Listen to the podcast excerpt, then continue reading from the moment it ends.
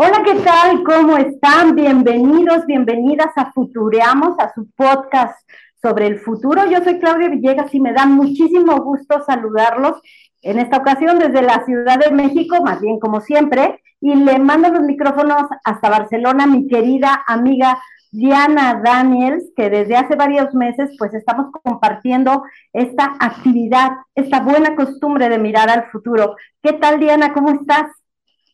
Claudia, encantada de saludarte. Hello desde Barcelona. Yo soy Diana Daniels, emprendedora mexicana, trabajando en telecomunicaciones, inclusión financiera y laboral.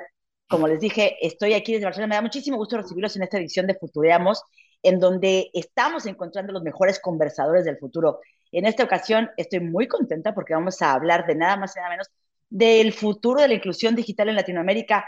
Y para ello, pues vamos a hacerlo con un invitado muy especial de lujo que, además de ser un gran emprendedor consumado, es buzo profesional, productor de eventos, también ha sido director y escritor en Hollywood del cortometraje Bunkish, no sé si lo pronuncié correctamente, y además ganó, inclusive ganó las categorías de mejor cinematografía y mejor edición.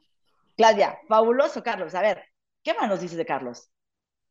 Muchísimas gracias, Diana. Bueno, pues él es originario de Honduras.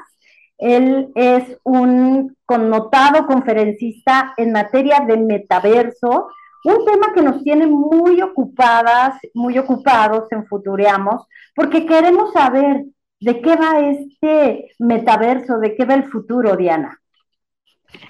Mira, pues Carlos Matz, que es el fundador también y diseñador de ICA y Cinematic. Bienvenido, Carlos. No quiero darle más preámbulo a esta cuestión. Gracias por compartirnos eh, tu, tu visión del futuro aquí con nosotros. Queremos saludarte. ¿Cómo estás?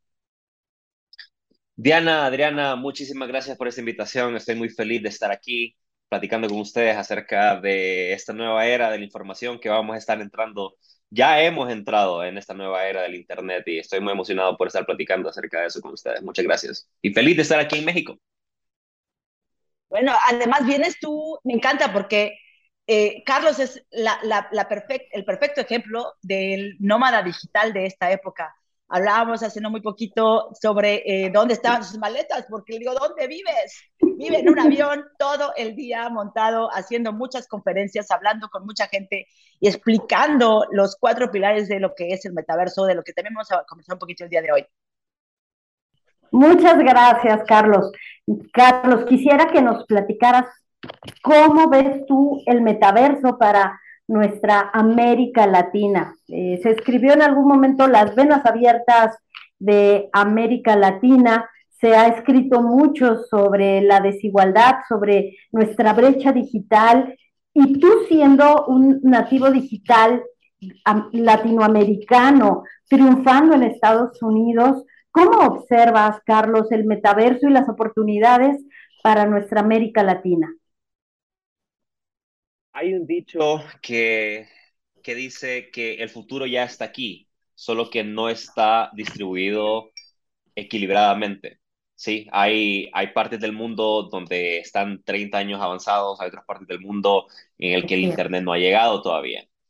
Eh, imagínense, el Internet que es el motor del comercio y de la comunicación de los humanos, hay, eh, hay, hay regiones del planeta donde no ha llegado.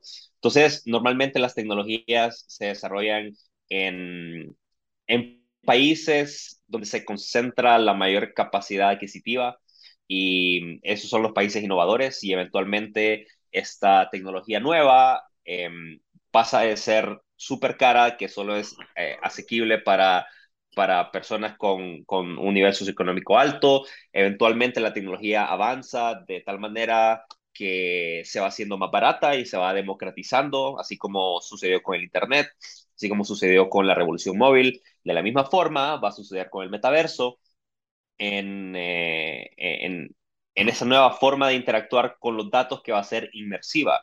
Eh, pasamos de la, de la PC a la laptop, a la tablet, al teléfono y ahora vamos a pasar a lentes de realidad virtual, lentes de realidad aumentada.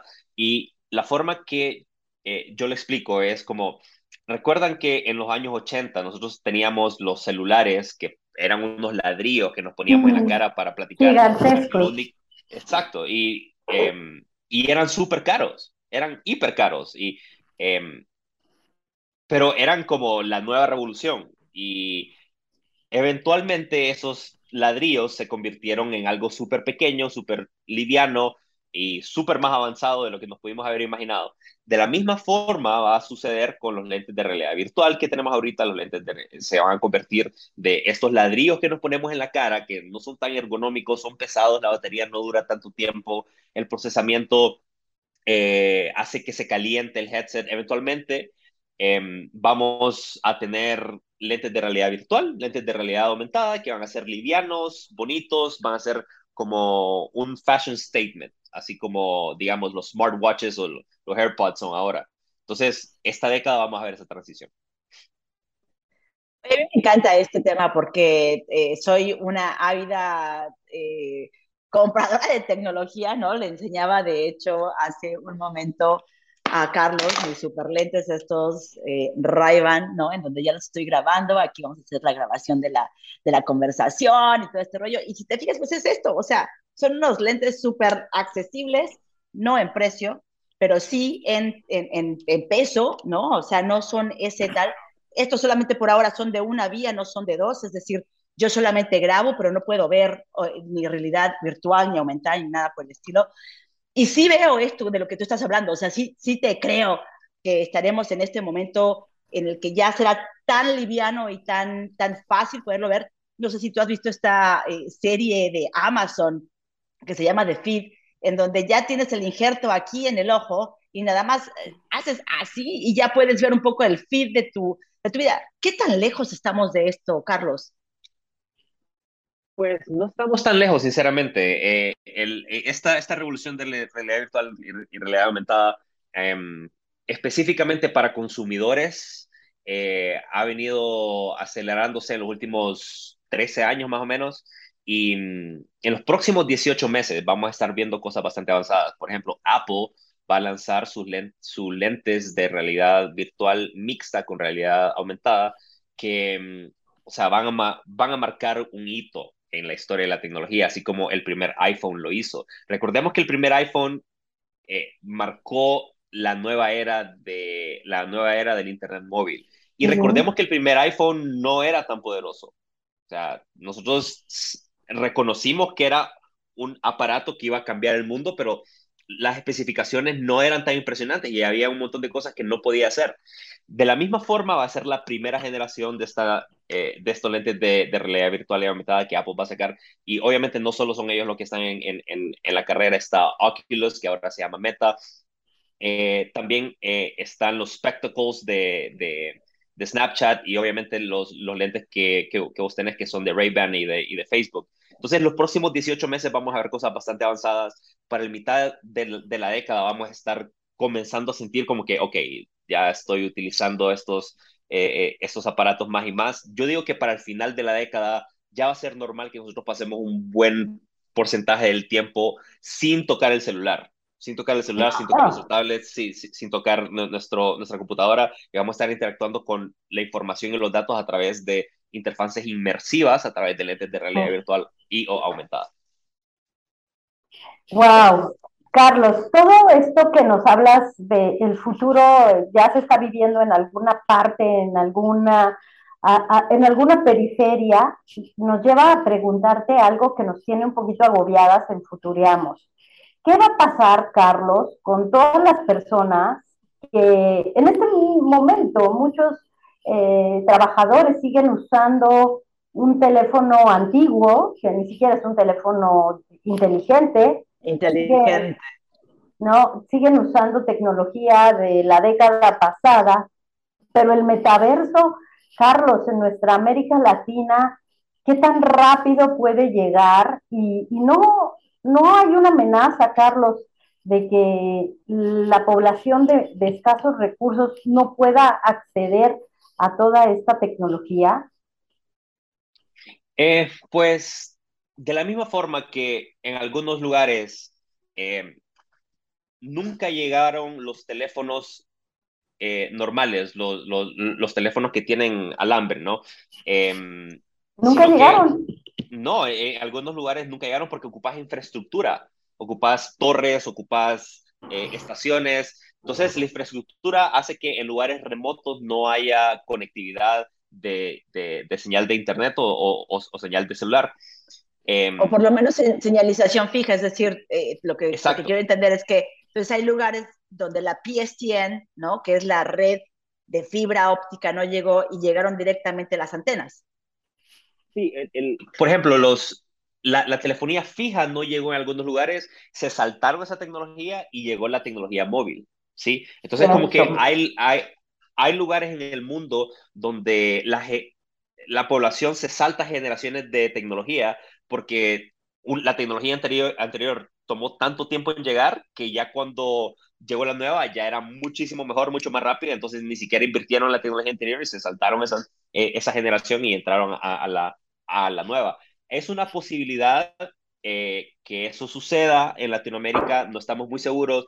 Como sabemos, cualquier cambio generacional de tecnologías es un poquito eh, como que es bien tumultuoso, digamos, como que es poco predecible, es tumultuoso, no, no sabemos la, con cuál va a ser el poder de penetración, lo que sí sabemos que eventualmente la mayor cantidad de personas van a estar conectadas a este medio, lo que sucede en medio no es predecible, porque es tan tumultuoso, la, es, es, es disruptivo, o sea, viene de esa misma palabra, la disrupción crea caos.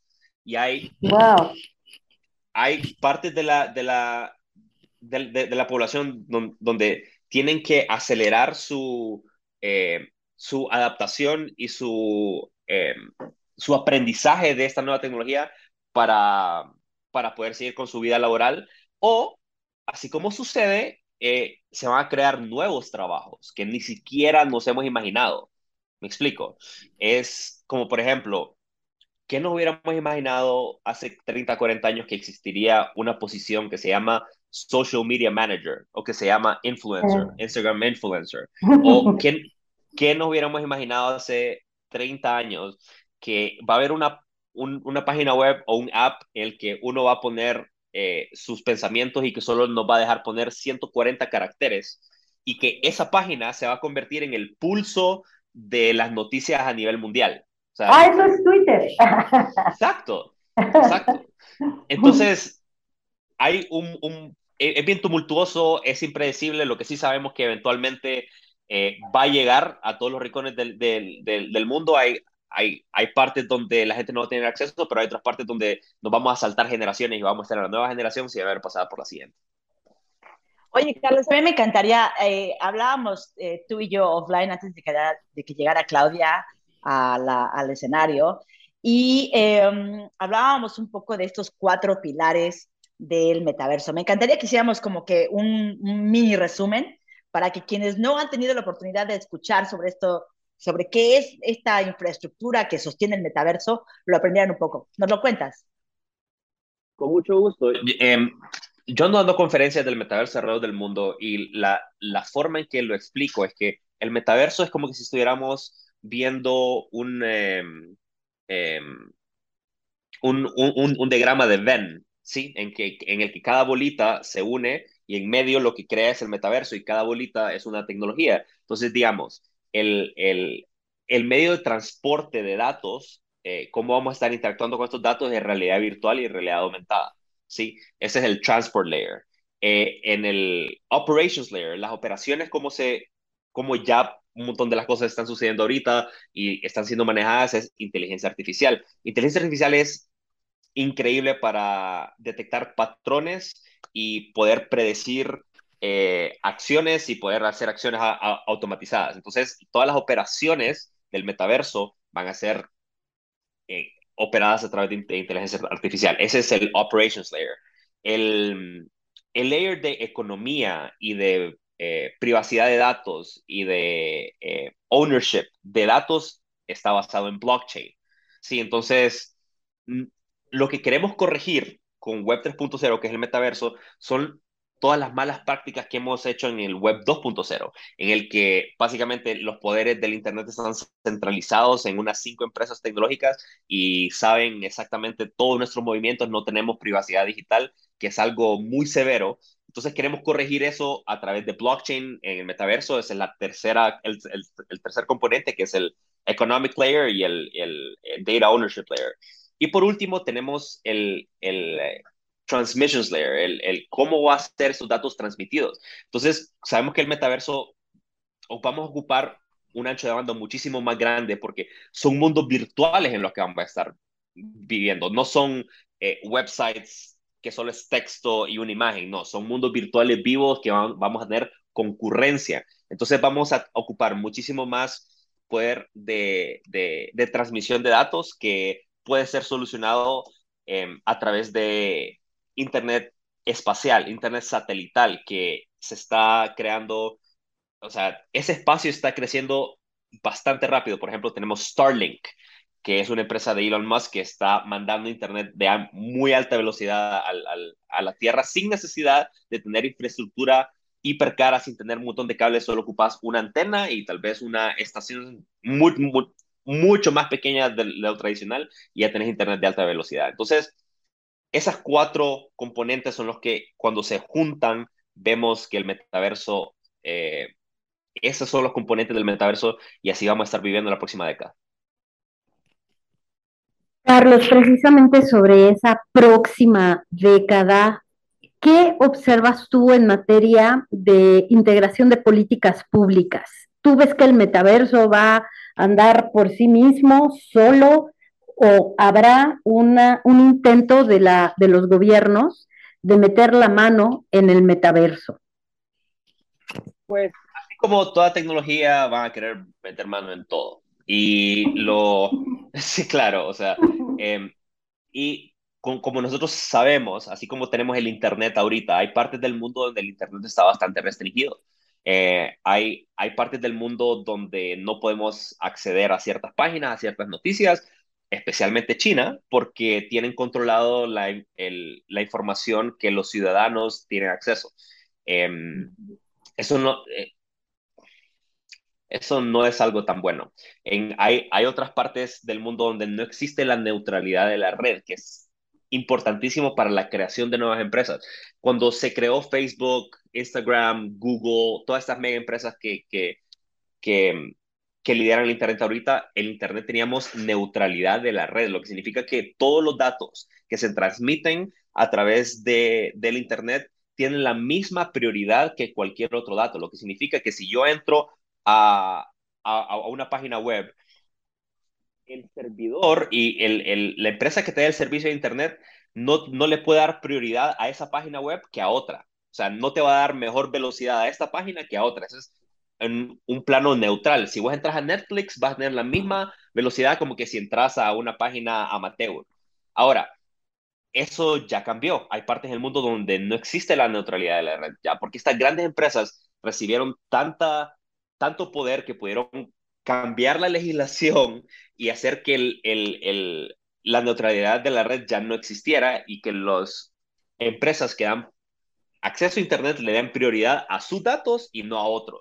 Entonces, como todo lo que está sucediendo en el Internet ahora, también va a pasar en el metaverso. Lo que es importante que, que, nosotros mantengamos es que tengamos privacidad de datos, que tengamos eh, neutralidad de transmisión de datos, ya sea en mundos virtuales o, en, realidad aumentada, sí van a haber un montón de fuerzas que va a ser muy tumultuoso, se van a querer regular, así como sucedió en, los principios del Internet, donde los estándares no estaban eh, escritos todavía, estamos súper temprano. Lo que sí sabemos es que van a, internet, eh, van a intentar controlarla, van a intentar quitarnos la privacidad, pero eso depende de la de que de la innovación de los emprendedores y de las nuevas servicios y productos que creemos en esta nueva era.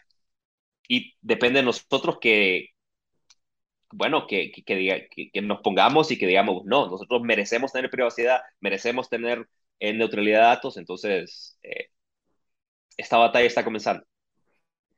Oye, Carlos, y ya que estamos empezando aquí a futurear de las cosas que deberíamos tener o no en el futuro, ¿no? A mí me encantaría eh, entender un poco qué es lo que tú ves en cinco años, vámonos en el 2027, no, vámonos al 2030 de una vez. Em, pensemos en los próximos eh, ocho años que estaremos, ¿qué es, lo que, qué, es lo que, ¿qué es lo que habrá en este metaverso? Porque hoy en día en el metaverso está el gaming, ¿no? O sea, el gaming ya está ahí, la gente está, tiene sus avatars, te, te vistes, haces tus eh, cambios de skins, eh, apuestas, ganas, qué sé yo, ¿no? De todo, hay de todo en el gaming.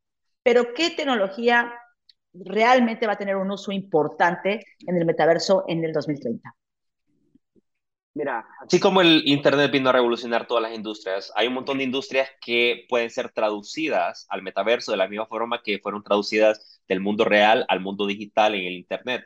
De la misma forma, hay un montón de industrias que van a desaparecer, que van a ser obsoletas. De la misma forma que se van a crear nuevas industrias que ni siquiera nos imaginamos. ¿sí? Entonces, em, lo, que, lo, que a mí me, lo que a mí me emociona es, es imaginarme, ok, ¿qué podría suceder? Lo que yo siento que va a ser el, el, el killer application de, de, del metaverso es la telepresencia. ¿sí? En cinco Vamos años. A en cinco años, no sé si la telepresencia va a estar ahí, pero yo digo que para final de la década ya vamos a sentir que vamos a poder tener reuniones, eh, así como las, esta reunión en el metaverso, podemos tener nosotros lentes de realidad virtual y o aumentada y ver un holograma tuyo aquí a la par. ¿Sí? O sea, que Diana esté aquí a, mi izquierda, que Adriana esté a, mi derecha. Estamos hablando...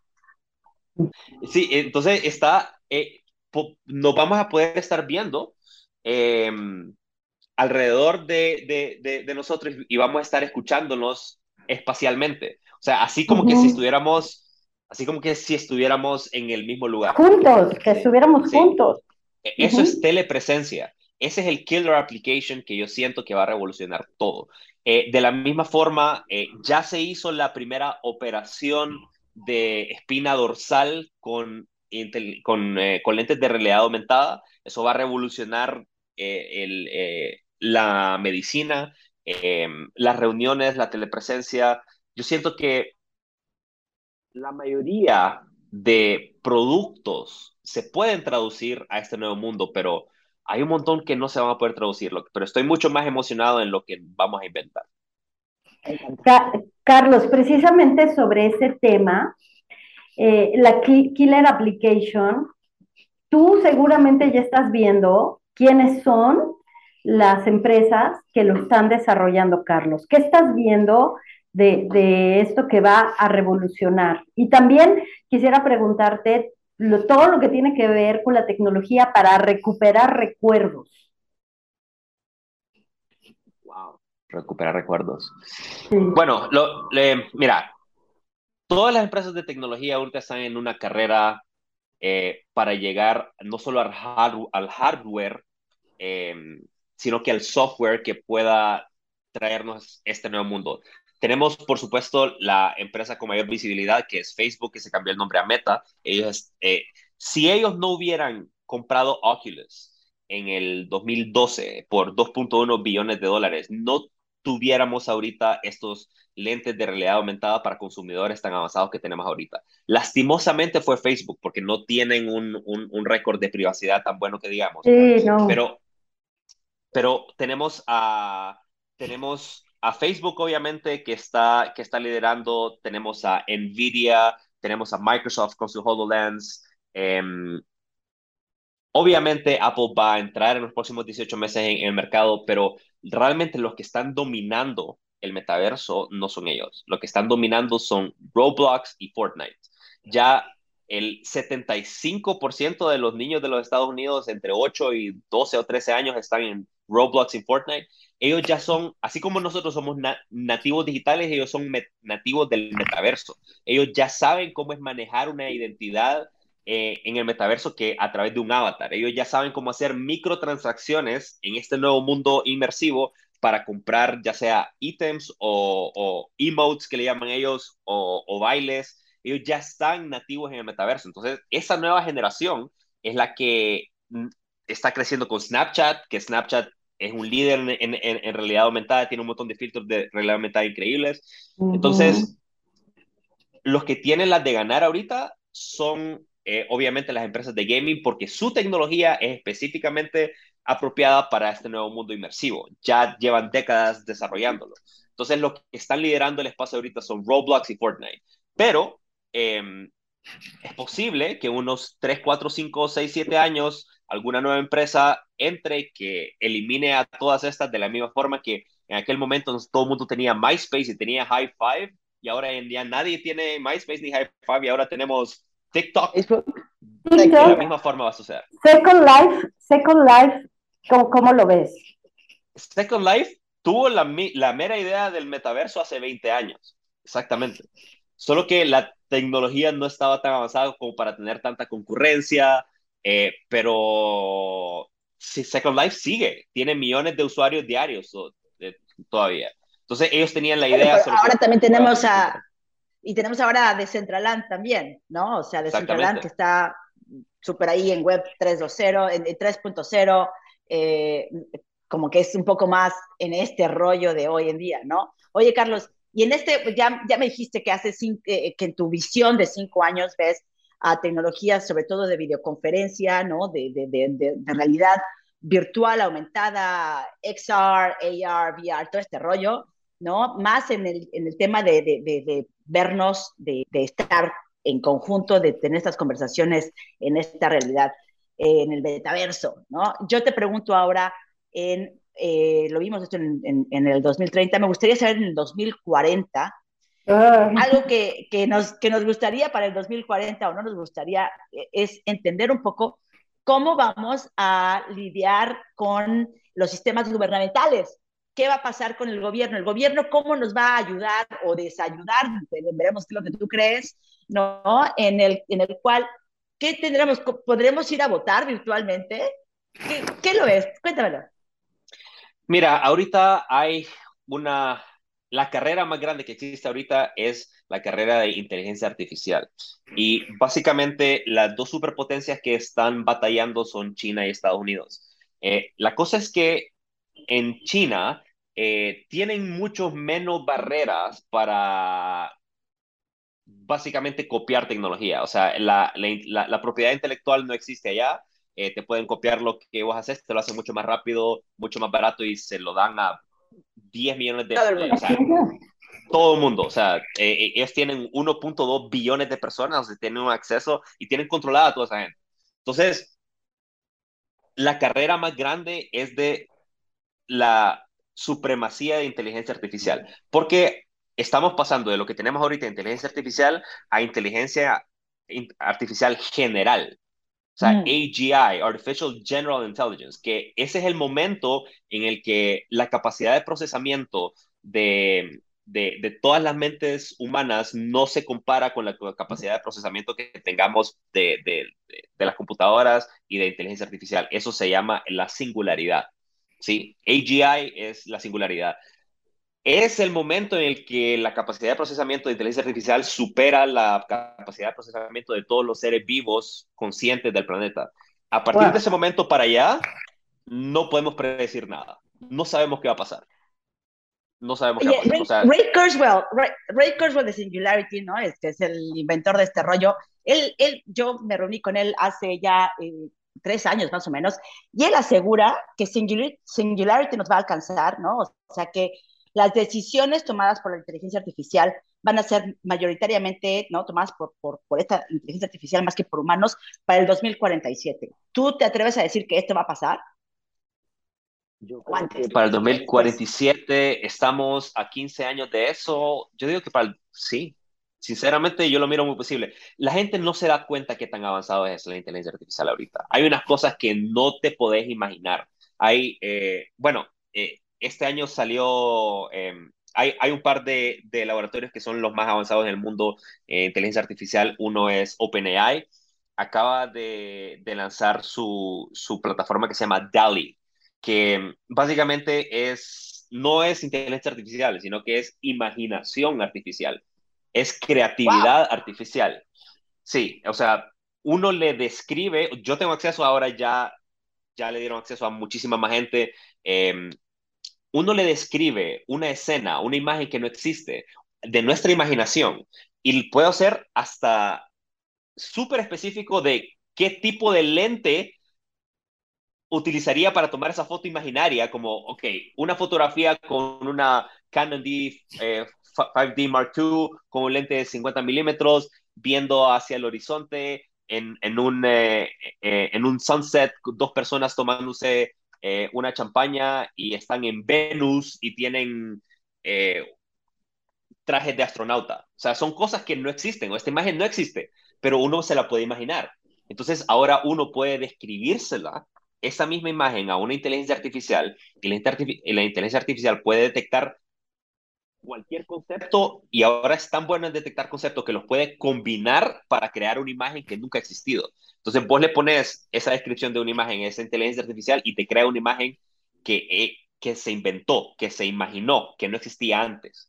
Entonces, los artistas vamos a quedar obsoletos. Ahora, si querés eh, hacer una ilustración para un libro, contratabas a un artista que te hiciera la ilustración. Ahora básicamente le describís las escenas a una inteligencia artificial y te crea una imagen para crearte la portada de tu libro, la portada de tu disco, eh, las ilustraciones de...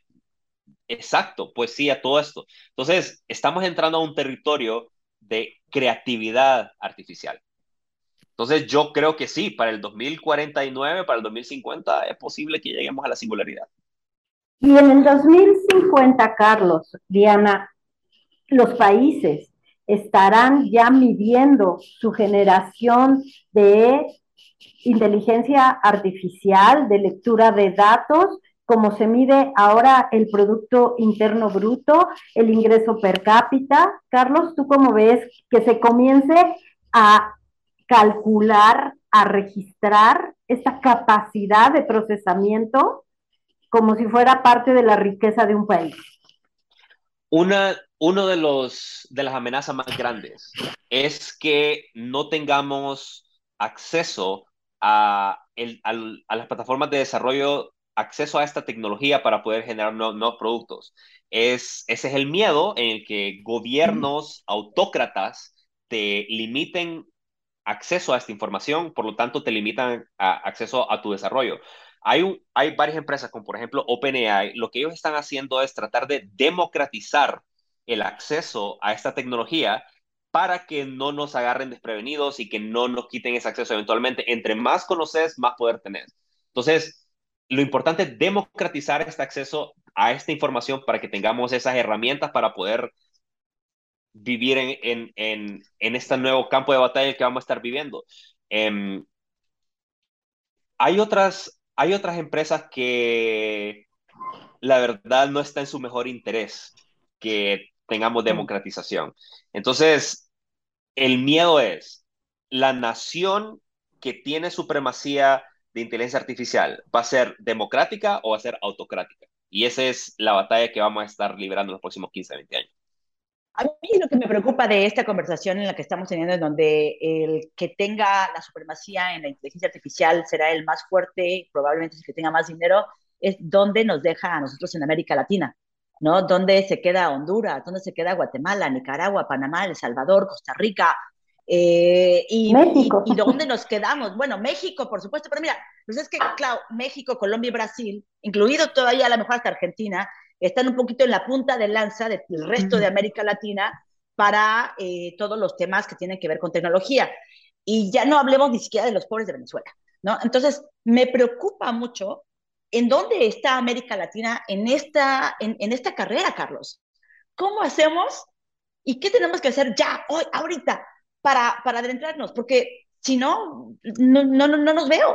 ¿Qué, ¿Qué, nos va a pasar si, si no tenemos inteligencia artificial dentro de 5, 10, 25, 30 años en el 2050, ¿qué tipo de países seremos?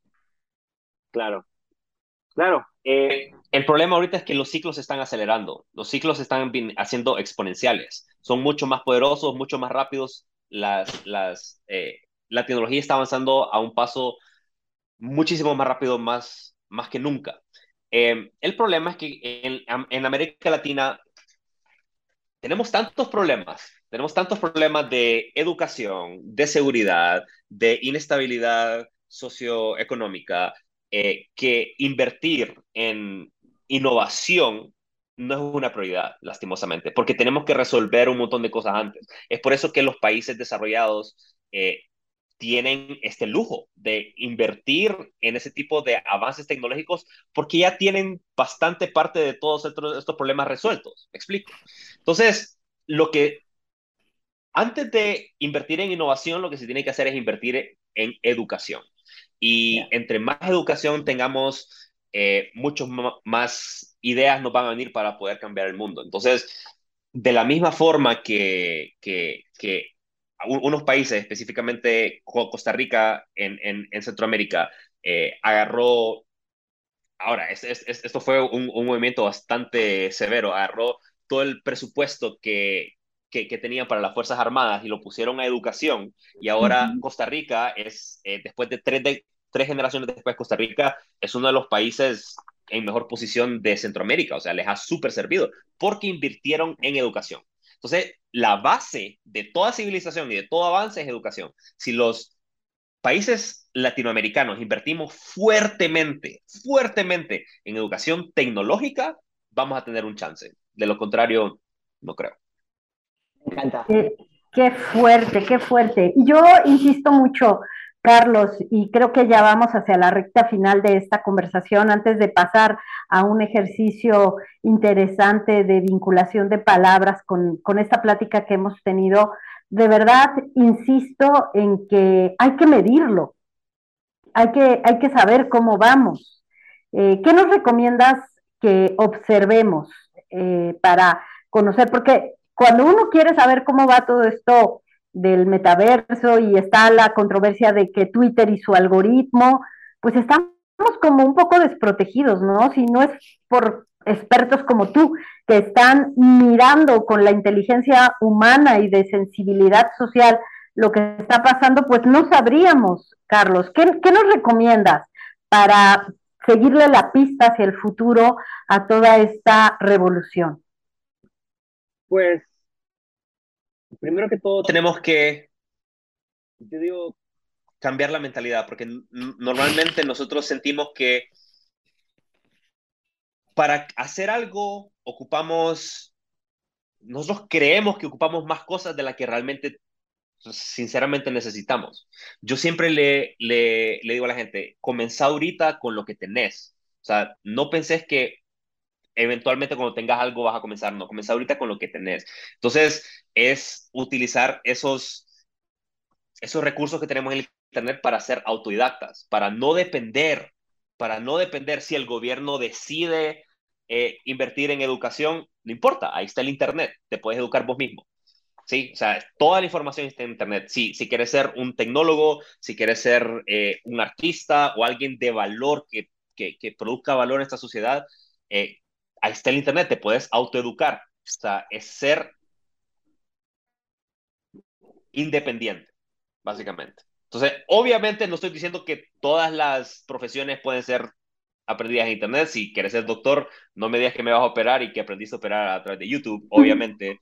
Pero, lo, lo, por favor, pero lo que, eh, lo que podemos hacer es ser más proactivos ser más proactivos, es aprender las cosas sin necesidad de esperar que alguien nos las, no, las enseñe, saber que toda esa información está en Internet y entre más conocimiento tenés, más poder tenés para cambiar la situación.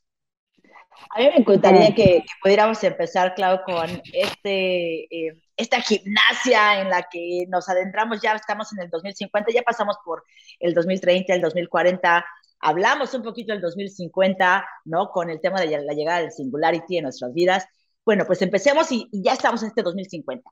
Entonces, imagínate, Carlos, que te vamos a decir ya, pues, una palabra X, y tú nos dices otra palabra, solo en una palabra, lo que se te viene a la mente en la descripción de lo que sería en el 2050. ¿Estás listo? ¡Wow! Estoy listo. Vamos, vale. Venga, pues 2050, igualdad.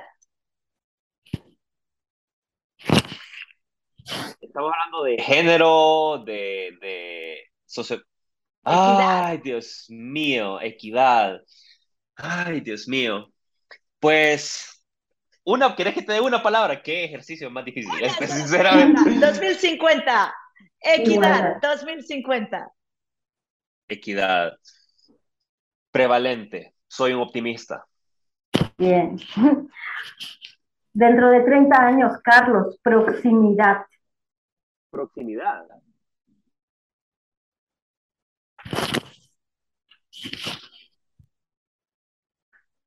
Wow, Dios mío, qué. Échale músculo. Proximidad. Telepresencia.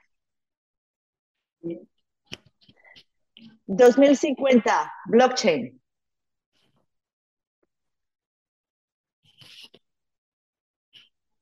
El backbone de la economía de una buena cantidad de países. Carlos, 2050, pandemias.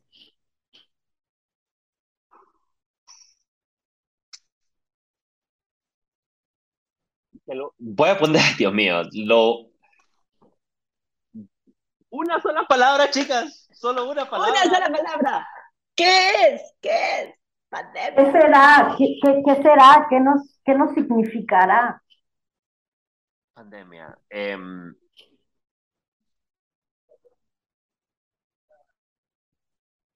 por lo menos una más. Una más, digamos. Una más, por lo menos. Sí. Por lo menos una más. Sí. 2050, a mí me encantan estas preguntas en tecnología, ¿vale? Yo voy por esta vía. 2050, ancho de banda. Uy, ilimitado. Debería ser. Yo voy por lo social, Carlos. En 30 años, seguridad hablando del contexto de cambio climático y hablando del contexto de, refugiados climáticos, dudosa. Esa es mi palabra, dudosa. Ok, 2050, quantum computing. Oh. Es default. A default. Ah. En 30 años, criptomonedas.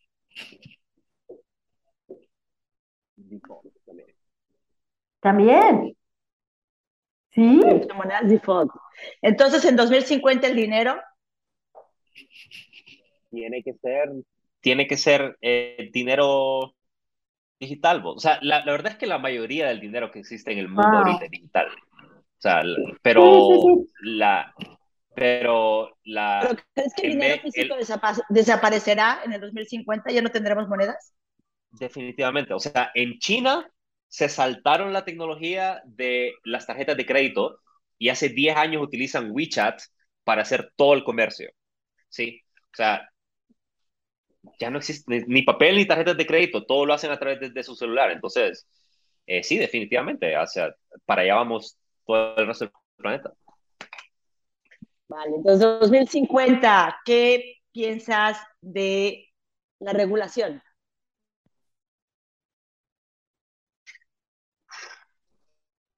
Wow, ahí sí me agarraste. ahí sí me agarraste. La regulación. Em, yo creo que va a ser igual que ahora. Van a querer controlar cosas que tal vez no no deberían de ser controladas. También hay otras cosas y no estarían controlando las cosas que deberían. ¿Me explico? Entonces, pasando exactamente lo que está pasando ahorita. O sea, quieren regular cosas que no deberían de regular y están regulando cosas que no deberían de regular. Entonces, lo que entiendo es 2050, regulación sin cambios el método de hacerlo va a ser el mismo, solo que van a estar tratando de regular otras cosas, pero el método va a ser siempre el mismo. Porque siempre en, regulación existen intereses socioeconómicos, prejuicios, cultura.